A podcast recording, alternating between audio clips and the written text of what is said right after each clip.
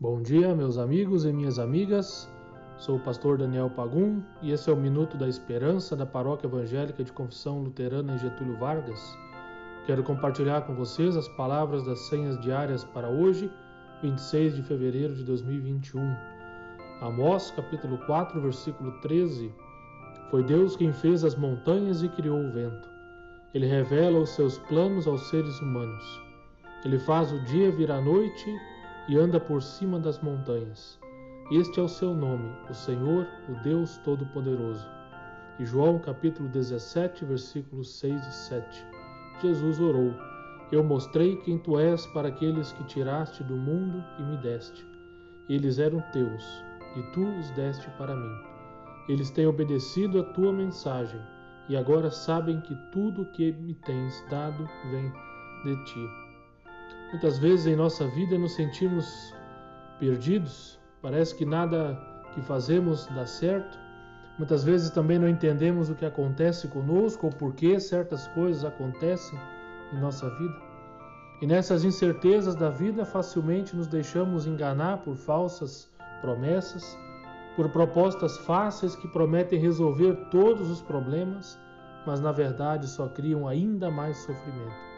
Apegamos-nos às coisas materiais que possuímos, pensando assim ter alguma segurança. São atitudes que fazem parte da nossa natureza, quase que um instinto nosso. Os textos bíblicos para esse dia nos trazem uma mensagem de esperança e conforto. Eles dizem claramente que quem, em quem devemos confiar, a saber, no Deus que fez as montanhas e criou o vento.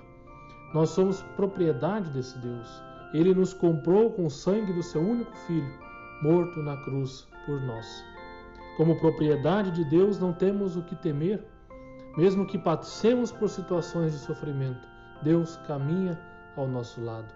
Lutero dizia que quanto mais baixo o ser humano está, mais Deus está lá junto com ele. O Deus que nos tirou da morte para a vida revela os seus planos a nós, como diz a passagem de Amós.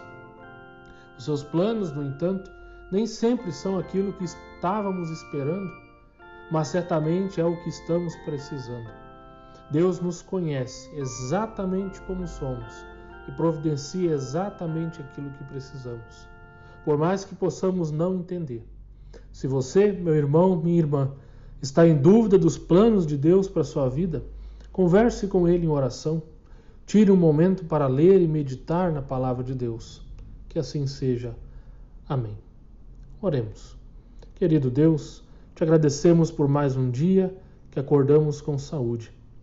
Agradecemos-te por nunca nos abandonares e nunca nos negares o seu amor. Entregamos a ti os nossos afazeres deste dia. Em nome de Jesus. Amém.